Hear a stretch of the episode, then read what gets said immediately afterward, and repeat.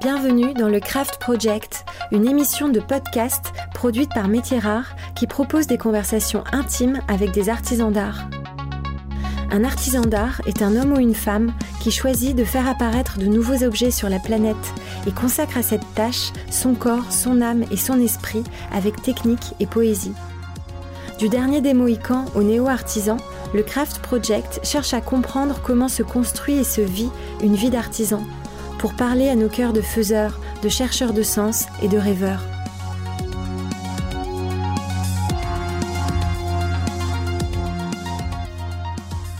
Je suis Raphaël Métierard et aujourd'hui j'interroge Johan van den Drich. À 29 ans, Johan van den Drich est un designer de formation et un artisan touche à tout. Il est capable d'inventer et de prototyper des objets en bois, en cuir ou en métal. Un artisan sans atelier qui a fait du tech shop son royaume. Il travaille pour ces grandes maisons dont on n'a pas le droit de dire le nom. Et depuis un an, Johan parcourt le monde dans le camion de pompiers hollandais qu'ils ont aménagé en maison avec sa compagne Alizé. Humble, généreux, utopiste, Johan van Drich est un néo-artisan sans frontières.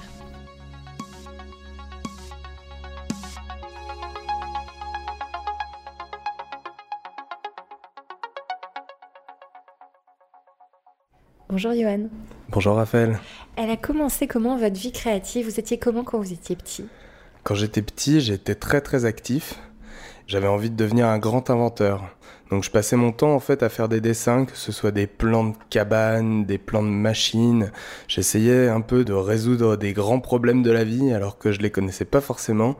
Pour te donner un exemple, je pouvais faire un système de monte-charge dans une cabane dans les arbres ou alors euh, essayer de récupérer l'énergie des éclairs en, utilisant des paratonnerres sur lesquels on grefferait des piles avec l'énergie qui part sous terre. Ah oui, quand même. Voilà, donc euh, je... pointu.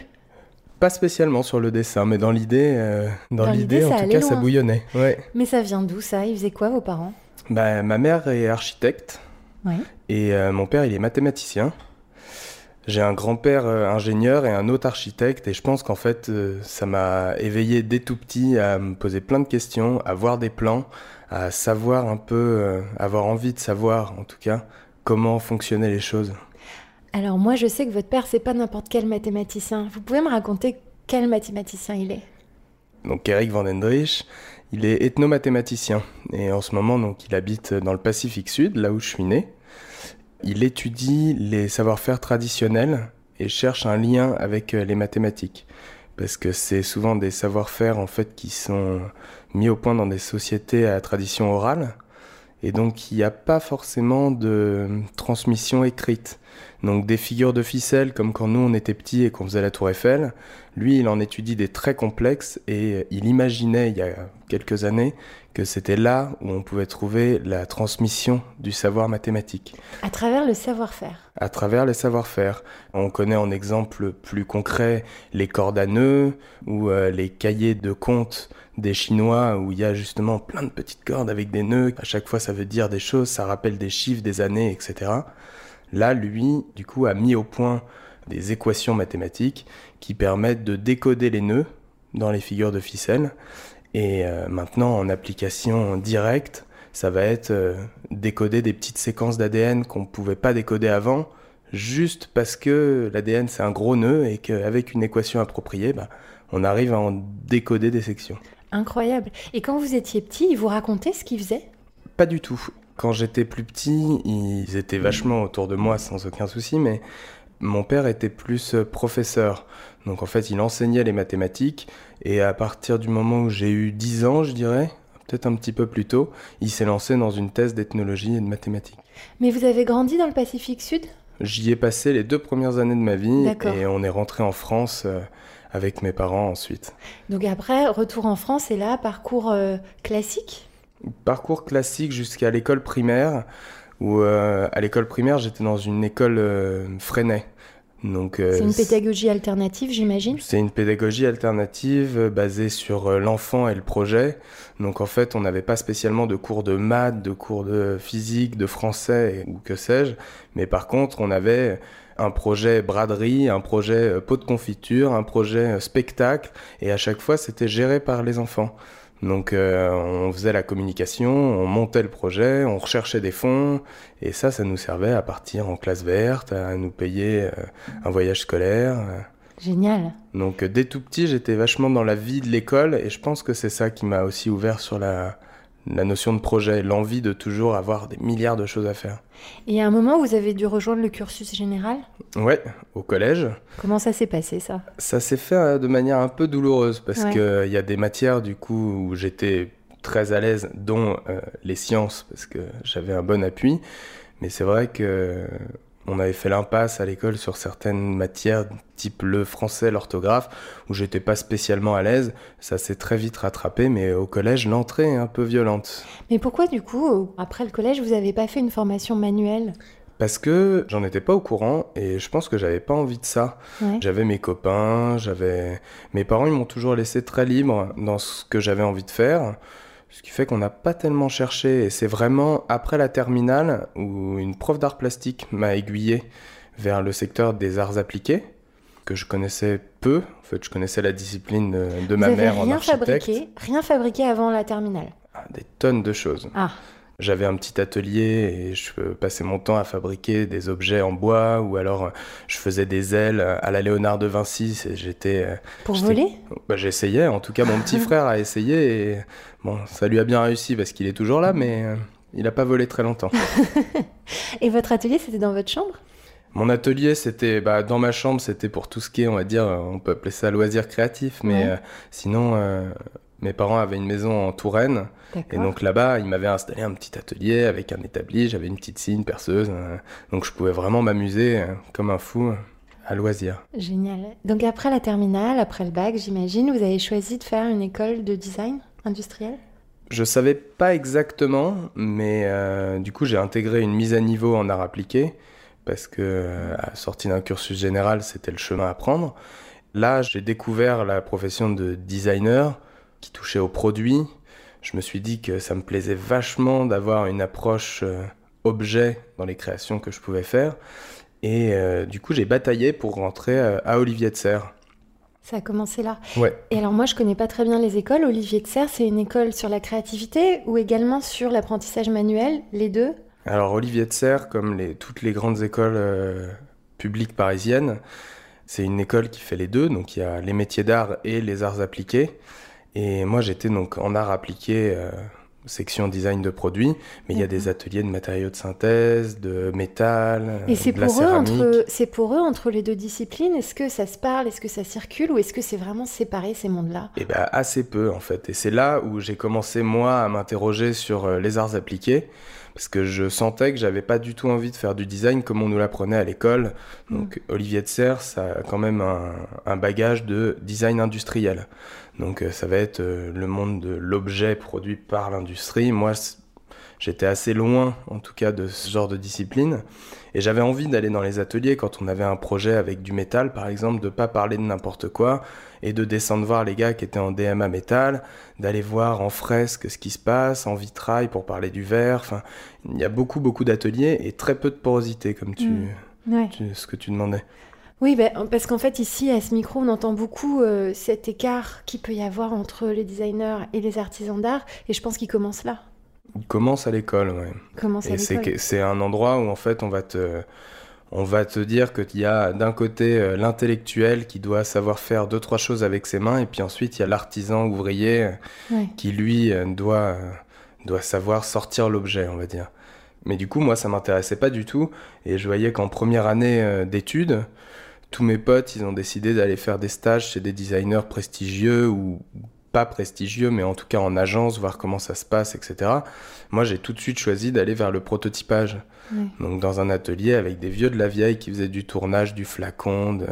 J'ai appris plein de choses là-bas. Et je pense que quand on est designer, si on veut bien faire son travail, si on veut étudier et respecter un peu les objets qu'on crée, il faut voir dans la globalité, être capable de parler avec tout le monde, y compris les gens qui vont fabriquer. Euh, c'est le gros problème du designer euh, contemporain, si on peut dire. Oui. On espère que ça va changer ça. Bah normalement. C'est en train de changer. Ou alors les artisans d'art vont développer leurs ailes en tant que designer, peut-être. Ah bah, ça, j'en suis persuadé. Et puis il y a beaucoup d'artisans qui ont autant de mérite et autant de créativité que n'importe quel designer. Quand on voit des pièces sorties d'artisans d'art, c'est vrai que y a pas un designer peut pas approcher ce, ce, niveau de qualité à part sur une 3D. Hmm. Donc euh, ça fait du bien d'entendre ça. Alors justement, une de nos questions après la formation, c'est l'apprentissage. Est-ce qu'il y a eu un maître qui vous a marqué? Est-ce qu'il y a quelqu'un qui vous a guidé dans le métier? Pas si jeune. Mais euh, après le cursus classique de BTS en design de produits, moi j'ai intégré un diplôme supérieur en art appliqué, du coup toujours à Olivier de Serre. Donc j'ai eu des profs qui étaient très bien parce qu'ils m'ont laissé complètement euh, libre dans le choix de mon diplôme. Moi j'avais travaillé sur la contemplation. Donc euh, c'est vrai que pour un designer industriel, travailler sur la contemplation, c'était pas forcément un sujet qui leur parlait énormément. Mais ils m'ont laissé faire, euh, ils m'ont vraiment aiguillé et appuyé tout du long des études. Et je, je les remercie. Je pense que ça s'est fait après fait, après le diplôme, j'ai eu envie d'arrêter de faire du design industriel pur et dur. J'avais très envie d'apprendre à travailler le cuir, donc j'avais envie de travailler avec mes mains. Et je suis rentré au centre technique du cuir. Pourquoi le cuir? Qu'est-ce qui s'est passé avec cette matière-là? C'est une matière vivante. On peut en faire un peu tout ce qu'on veut et ça m'a vraiment passionné. J'ai appris euh, tout ce qu'il y avait à voir avec le, le, tannage du cuir, que ce soit les tannages industriels ou même euh, là les tannages artisanaux. Je suis parti dans le Dakota du Sud travailler dans un ranch où ils élèvent des bisons pour justement pouvoir voir de la bête vivante jusqu'à la peau en dépouillant un animal, en essayant de la tanner, tanner à la rivière, tanner directement en faisant sécher la peau au soleil, au sel. J'ai essayé plein de choses là-bas. Et en fait, ça m'a fasciné de voir tout ce qu'on pouvait faire avec le cuir. Et c'est un matériau qui est à la fois euh, vraiment primaire, mais qui est déjà un matériau transformé. C'est pas comme le bois, c'est pas comme le métal qu'on va venir refondre, etc. Je trouve que le cuir, c'est un matériau noble que j'avais envie d'expérimenter. Donc, en rentrant à Paris au centre technique du cuir, j'ai pu faire un peu, sans prétention, le, le tour de la question juste du matériau, pas du tout du savoir-faire parce que moi j'étais en innovation cuir. Hmm. Donc c'était plus les nouveaux matériaux ou les nouveaux surfaçages qu'on peut faire sur du cuir. Travailler le laser, travailler le brûlé, travailler la piqûre, plein de choses comme ça. Et ensuite, j'ai eu envie de me mettre à fabriquer. Et du coup, vraiment apprendre à coudre.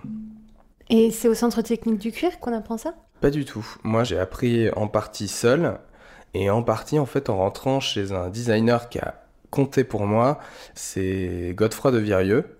Alors ça, je pense qu'on peut dire que c'est un ange gardien pour toi. C'est, euh, on peut parler d'ange gardien. Alors s'il entend ça, il va être euh, lui aux anges, c'est le mot. Mais euh, c'est lui en fait qui m'a montré que on pouvait être designer produit, dessiner des objets, tout en restant simple et vraiment fidèle à sa démarche de création, utiliser des matériaux, on va dire nobles, il m'a laissé m'exprimer. On a travaillé ensemble euh, sur pas mal de projets autour du cuir parce que lui euh, travaillait pour euh, Hermès Petit H. On peut dire qu'il est aujourd'hui directeur artistique de la collection Hermès Petit H. On peut le dire. C'est officiel.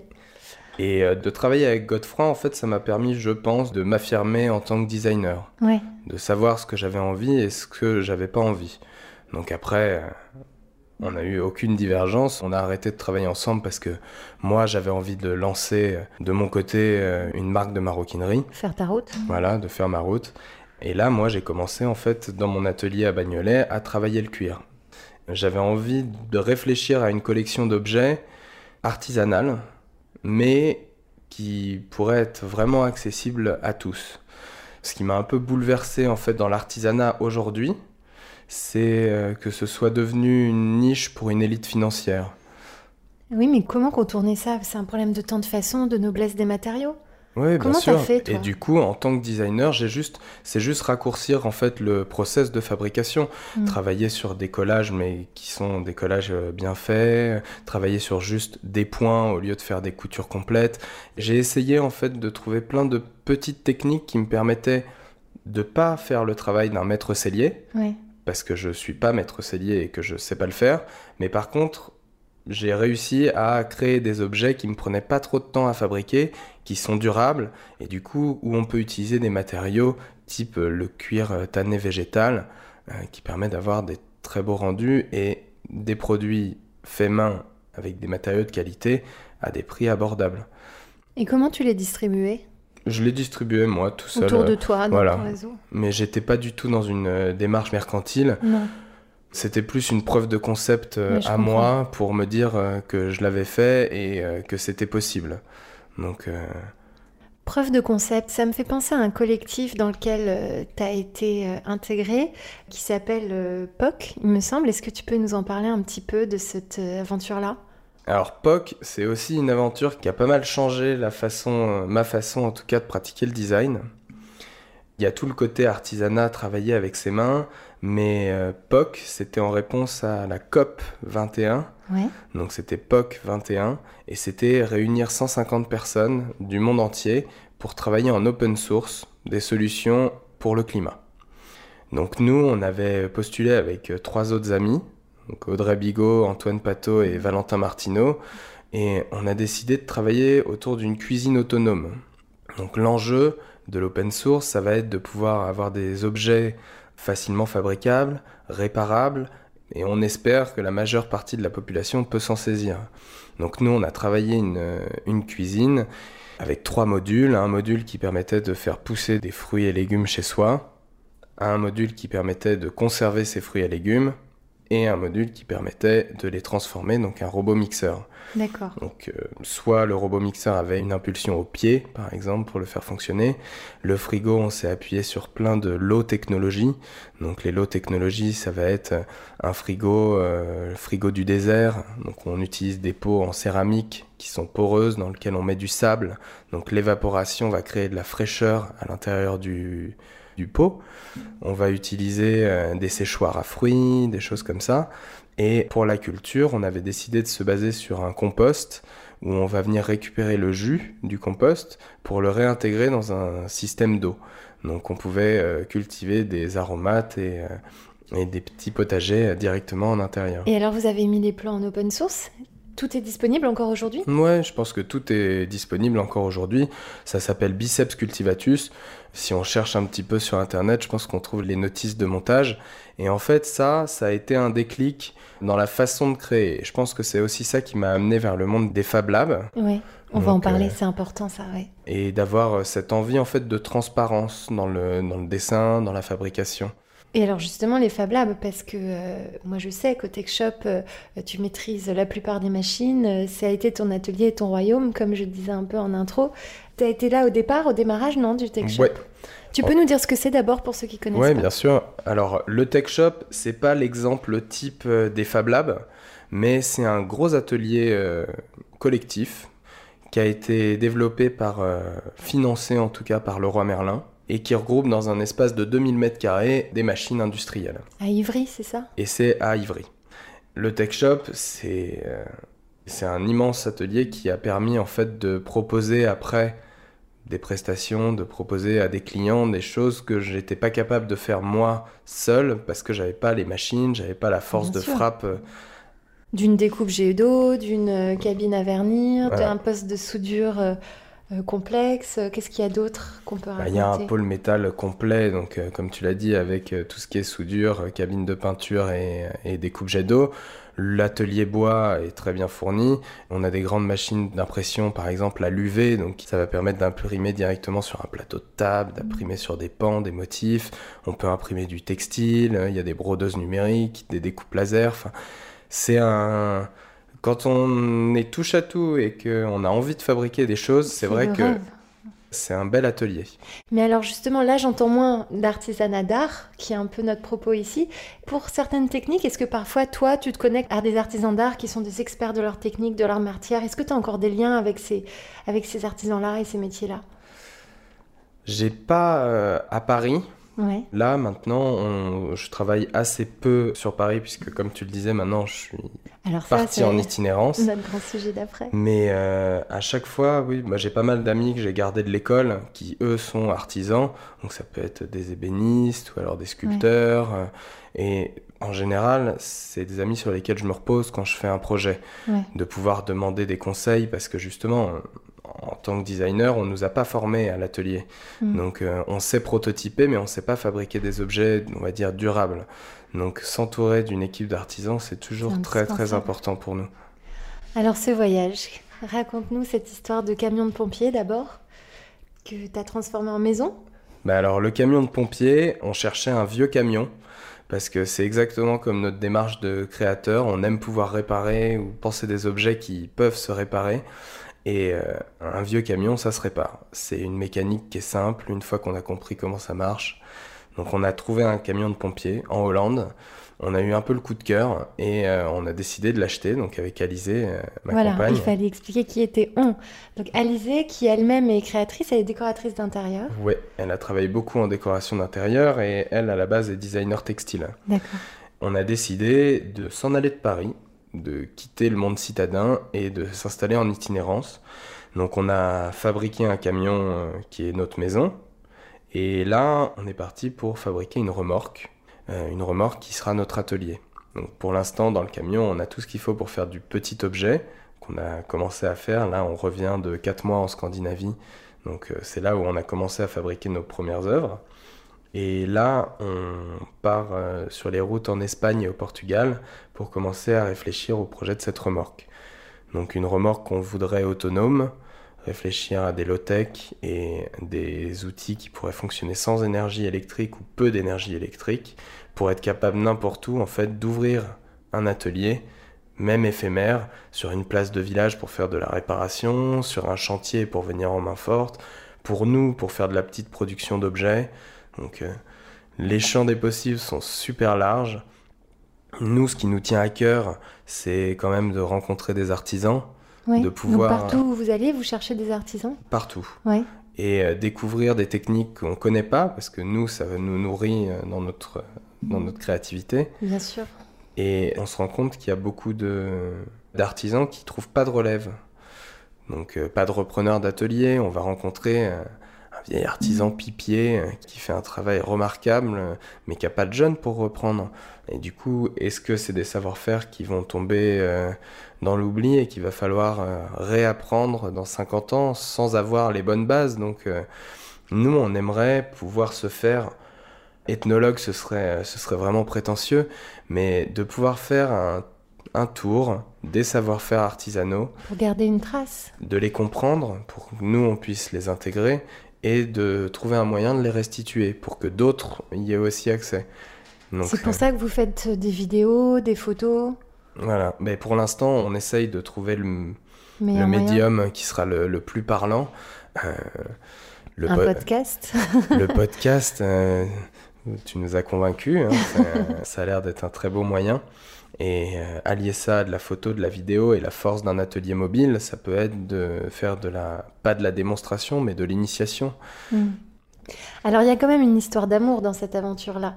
Et Alizé, comment ça s'est passé? Moi j'imagine que c'est Alizé qui te suit dans cette aventure, mais peut-être qu'elle est née dans vos têtes à vous deux. Au début, c'est né dans ma tête, parce que ça fait longtemps que j'ai envie de... Ça te va tellement bien.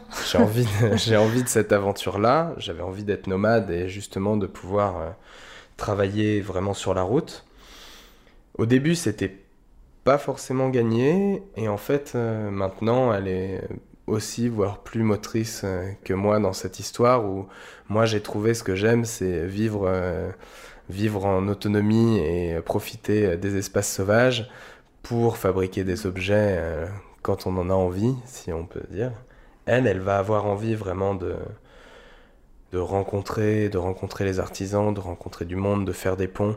Donc c'est elle le carburant maintenant ouais, je C'est extrêmement complémentaire, vous deux approches. C'est intéressant. Alors évidemment, il y a un aspect, ça m'embête presque de te poser la question, mais quand même, comment vous financez tout ça? Comment vous vivez? Il y a quand même encore un monde économique autour de nous. comment ça euh, marche cet aspect-là? bah, Comme tu le soulignais, Alizée, elle travaillait dans une agence de décoration, d'architecture d'intérieur. Moi, avant de partir euh, de Paris, on a vraiment beaucoup travaillé. On a mis des sous de côté pour faire le chantier. On a eu un gros coup de pouce euh, pour l'achat du camion. Et, de la famille De la famille. Et là, maintenant, depuis, depuis qu'on est parti, en fait, on, est sur des réserves. On peut dire combien c'est pour vivre un an? Vous avez combien vous vous êtes dit qu'il fallait économiser pour pouvoir vivre ce rêve-là? On n'a pas du tout économisé euh, sur une. On veut pas. Là, pour l'instant, on s'est fixé un voyage de 5 ans. D'accord. Et euh, on n'a pas du tout budgété sur 5 ans. Donc euh, là, moi, par exemple, pour te donner une idée, je suis parti de Paris avec 10 000 euros. D'accord. Donc c'était ce que j'avais mis de côté en travaillant euh, dans des ateliers, en donnant des formations, etc. Et ça a permis de faire l'aménagement du camion et d'attaquer le premier voyage. Mm. Là, ce qui est une fourchette très haute parce qu'on était en Scandinavie et que hein, c'est un mode de vie relativement onéreux on a calculé que ça nous coûtait à peu près 400 euros par mois chacun de vivre dans le camion. D'accord. Tout compris, essence, euh, nourriture, etc. Vous êtes vraiment au minimum quand même. Ouais, là c'est vraiment, euh, c'est la vie de nomade, c'est pas forcément une vie qui coûte cher du coup. Et là, par exemple, pour répondre à ta question de comment ça marche, parce qu'on n'est pas si loin d'une réalité économique, on vient de terminer un chantier là à Évry. Donc on est rentré en France pour travailler et on a monté une vitrine animée pour un théâtre. D'accord. Donc c'est ce genre de chantier qui vont nous permettre en fait de faire des sauts de puce jusqu'à ce qu'on nous on sache un peu comment euh, organiser notre route. Ce qu'on verra, je pense, plus avec, euh, avec une remorque, donc avec un atelier, une force de pour proposition. Produire une force de production même. Tout à fait. Alors, il y a une question que j'aime bien poser aux artisans qui travaillent dans leurs ateliers, mais on va voir ce que ça, ce que ça dit chez toi. T'as mal où le soir dans ton corps? Bah, moi, dans le camion, j'ai mal en bas du dos parce que quand tu passes du temps à conduire, c'est au bas du dos que tu souffres le plus. Après, euh, on change beaucoup de position en fait. Quand on travaille on n'est pas figé on n'est pas dans une usine on n'a pas une seule tâche. Donc je pense que ça mine de rien de faire bouger tout son corps et de travailler debout de travailler assis de se mettre sur le côté pour bien observer euh, une courbe une épaisseur euh, bah, ça permet en fait d'être euh, équilibré dans l'utilisation pas avoir trop mal. Je me sens je me sens encore relativement vif Oui, à 29 ans, tant mieux. Alors justement, là, vous allez voyager pendant 5 ans, vous êtes un jeune couple, toi, tu as des parents qui t'ont euh, guidé vers cette voie-là. Comment tu vois la, transmission de tout ce que tu es, de tout ce en quoi tu crois, à ta famille future, à tes enfants? Tu les encourageras vers, un, vers une vie créative comme la tienne? Ouais, sans hésiter. Peut-être même encore plus jeune. Oui. Et sûrement euh, pas forcément vers les arts appliqués, en fait. Moi, je pense qu'avec du recul, j'aime beaucoup le parcours que j'ai fait. Ça m'a sûrement rempli la tête euh, de passer par ces arts appliqués, mais je pense que je me serais plus épanoui plus vite en passant par les métiers d'art. Ouais, directement. Hmm. Par l'école boule, par exemple? Oui, bah, l'école boule, euh, ça peut être un exemple, mais même à, je te disais, même à Olivier de Serre, il y a des sections métiers d'art qui sont superbes. Et tu l'aurais fait dans le cuir? Hmm, Non, je pense que j'aurais été attiré par le métal. Ah oui? Ouais très différent, mais. Très différent. Donc, par le métal, c'est quoi les formations? Bronzier d'art, tourneur d'art? Forge, serrurerie, ouais, c'est des choses qui m'auraient vraiment bien plu. J'aime bien jouer avec le feu, le métal en fusion, ça me plaît. Et euh, ça, ça fait partie des prochaines grosses étapes. Oui, c'est ça, c'est ce que mm. j'allais demander. Il n'est pas trop tard. Non, non, pas du tout. Là, on est en train de réfléchir à comment intégrer une forge dans la remorque. C'est. Euh, c'est en cours. Alors, comment on peut suivre vos aventures? Parce qu'évidemment, on a envie de les suivre. Alors, on peut suivre les aventures. Bah, il y a un, compte Instagram qui est lié au camion qui s'appelle Wild Human Life. D'accord. Sinon, il y a un site internet, du coup, qu'on est en train de refaire pour montrer justement, avoir une matériothèque avec les artisans qu'on rencontre, leur savoir-faire, connaître un peu les projets qu'on fait nous sur la route et des objets en petite série parce qu'on n'a pas du tout une force de frappe industrielle. D'accord, mais l'idée ce serait de distribuer des objets que vous avez dessinés et fabriqués sur la route, peut-être parfois en croisant les savoir-faire avec ces artisans-là. Ça, ce serait le rêve. Ça, c'est le rêve. Voilà, ce projet de camion, il va être axé sur euh, de la micro-édition d'objets, artisanales, et une transmission de savoir. Donc on a une transmission de savoir et savoir-faire des artisans, mais on a aussi une transmission de savoir que nous, on peut apporter. Oui, vous recevez et vous donnez. Et euh, l'idée, ce serait de pouvoir justement monter des ateliers. Je parlais tout à l'heure d'arriver sur une place de village et d'ouvrir l'atelier. Il y a beaucoup de choses en fait qu'on oublie, qu'on ne sait plus faire. Euh, et c'est bête, mais... Comme y a, quoi, par exemple Il y a plein de gens qui savent pas planter un clou. Enfin, c'est... Euh, et ça, c'est des choses qui m'intéressent énormément de faire des petits ateliers, même des ateliers de réparation d'objets, de fabrication. On n'est pas obligé de fabriquer des choses super complexes. Déjà, si on sort d'un atelier avec un tabouret, on se dit ouais, je l'ai fait. Et je pourrais peut-être être acteur un peu plus de ce que j'achète. Hmm. Je vais pouvoir réparer mes objets qui se cassent. Donc ce genre de proposition, ça nous intéresse énormément.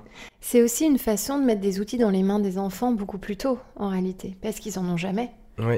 Il y a peu de chances, à part d'avoir une famille d'artisans autour de soi, euh, qu'un enfant ait des objets dans les Ah mains, oui, oui, des outils dans les mains. Et puis qu'on te laisse jouer avec une scie parce Oui. qu'on te dit que c'est dangereux, qu'on te Oui, laisse vrai. allumer une allumette.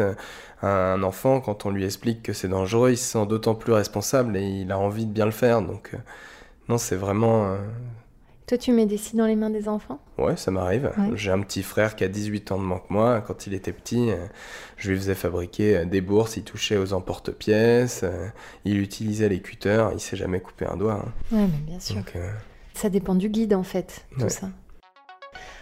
Alors, j'imagine que va y avoir une jolie réponse à ça, mais qu'est-ce que je peux faire pour vous, pour vous deux, avec ma baguette magique? T'as une baguette magique. Bah, bien euh, sûr, et vous êtes à l'aube d'un tellement beau projet. Bah, avec une baguette magique, euh, tu pourrais, euh, tu pourrais nous aider, comme tu le fais déjà, à diffuser la voix des artisans un peu partout en France. Et tu pourrais nous permettre de montrer qu'il n'y a pas qu'une consommation passive qui est possible et qu'il y a plein de beaux projets qui peuvent naître de partout. Donc, euh, Et que les métiers d'art sont une réponse aussi à cette surconsommation et à, à cette euh, perte de sens dans les objets qu'on possède en réalité. ouais, clairement. Parce que moi, en tout cas, c'est ce qui me touche le plus dans les objets d'artisans d'art. C'est euh, l'âme qu'on sent à l'intérieur. Mm. Ça, ça change tout à, à nos objets de vie. Ouais, et ça, en fait, c'est justement ce que je disais en tout début, que je regrette que ce soit disponible qu'à un petit fragment de la population. C'est vrai. Et c'est c'est là où, euh, avec ta baguette magique, tu peux peut-être retaper un grand coup pour que tout le monde ait des objets qu'on aime et pas un, Mais un comment on objet fait ça. Il faut que tout le monde soit plus riche ou il faut que tous les objets soient moins chers? Je pense qu'il faut qu'on soit plus à produire des objets. Ah, ça, c'est pas mal comme idée. C'est vrai. Plus à produire des objets. Et bien, baguette magique au boulot. Merci, Johan. Je t'en prie.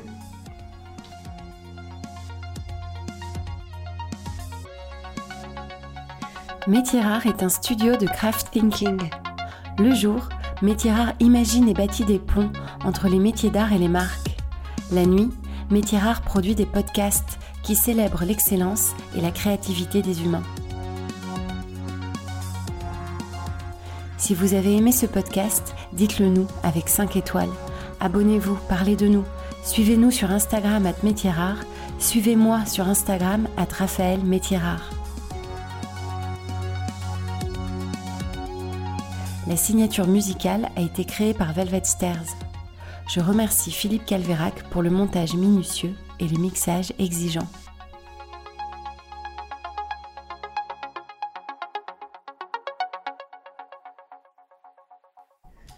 J'enregistre toujours à la fin parce qu'on dit toujours des Au trucs intéressants.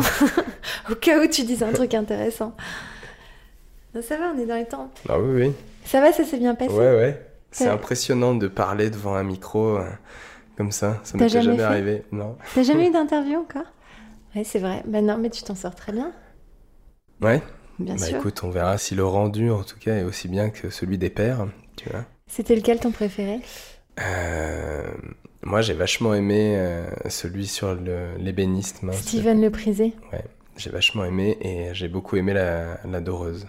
Ah oui, Manuela Ouais. Paul Cavalier. Ouais, parce que j'ai trouvé euh, l'inspiration hyper, euh, hyper forte. Tu vois, l'émotion qu'elle arrivait à passer, C'est j'ai trouvé ça vachement bien. Très poétique, Mmh. hein, sa façon Ouais. de parler, sa façon de parler de la goutte de pluie sur un chapeau quand elle était petite. Elle m'avait complètement captivée. Et c'est vrai qu'en écoutant les podcasts, tu vois, moi je me sentais. J'imagine avoir un esprit un peu alternatif, mais strict quand même un petit peu, tu vois, dans, la, dans le process de création. Et euh, je pense que ça, quand tu passes par un cursus d'artisanat, t'as une poésie qui se fait dans la tête, euh, vachement plus que quand tu passes par un cursus d'art appliqué. Plus de liberté, tu penses? Dans Je la- sais pas, parce que t'es accroché à des techniques et tu vas pas forcément déroger à cette technique-là. Donc, moi, en tant que designer, il y a des choses, je sais pas les faire, donc j'essaye. Je, vais dans l'atelier et puis euh, c'est pas du tout comme ça que ça se fait euh, de manière académique, mais euh, je, vais, je vais le tenter. Alors que quand t'as été fait artisan, t'as les bons gestes. Donc, je sais pas si c'est plus dur ou. Comment t'expliques que, de ton point de vue, tu perçois plus de poésie dans le travail d'un artisan d'art que d'un designer? Elle vient d'où cette poésie chez eux, tu penses? Je pense que ça vient aussi de l'objet fini sur lequel tu travailles. C'est pas un objet, euh, tu vois, c'est pas un objet industriel. C'est pas quelque chose qui va être produit en série. On a l'idée d'une pièce unique ou très petite série. On passe du temps à travailler dessus. On, tu vois, on parlait d'âme tout à l'heure. Mm. Mine de rien, bah, chaque coup de burin, euh, bah, t'enfonces un petit peu plus l'âme dans l'objet. C'est sûr. Et c'est vrai que quand tu dessines ou que tu fais une 3D d'un d'un meuble qui va être produit par euh, X euh, ou Y euh, entreprise, bah, tu as moins ce petit côté poétique. Tu peux moins en fait le faire. Donc la forme, toi, ta façon de réfléchir peut l'être, mais dans mm. le produit fini, tu l'as pas. Oui, je comprends. Et ça, je pense que c'est. Oui, c'est vrai. Et forcément, on le sent dans leur façon de, raconter. Mm. Oui, c'est vrai. Et la poésie, je trouve, elle vient aussi du fait que c'est vital pour eux de faire ce qu'ils font. Leur métier, leur matière, leur savoir-faire.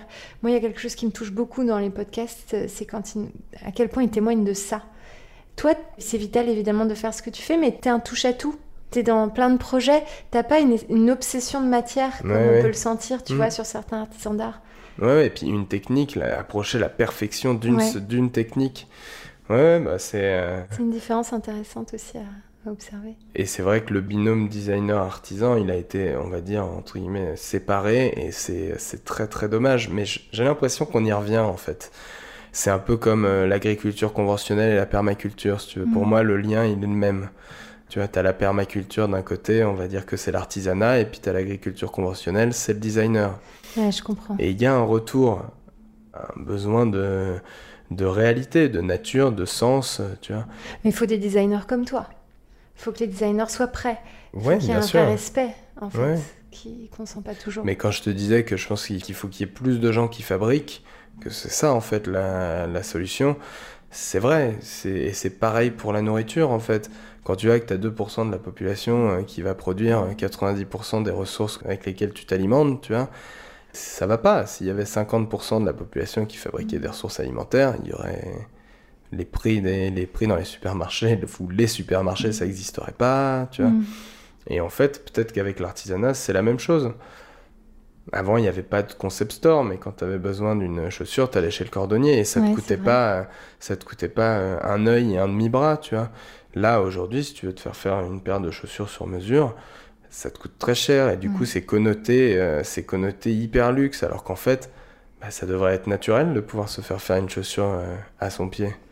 Ça devrait être euh, facile. Ouais, ouais c'est vrai. Donc on va faire la révolution avec les artisans. En fait, on veut un lien plus direct entre les artisans d'art et leurs clients. Ouais, ouais, clairement. Bah, artisan d'art et artisan du quotidien. court. Tu vois, c'est un. Et je pense que c'est vraiment en restaurant cette balance-là qu'on va, qu'on va s'en sortir, tu vois, qu'on va aller vers un monde meilleur. Au final, c'est ça qu'on veut tous. Hein, bien sûr. Et c'est ça qu'on veut dire. Hmm.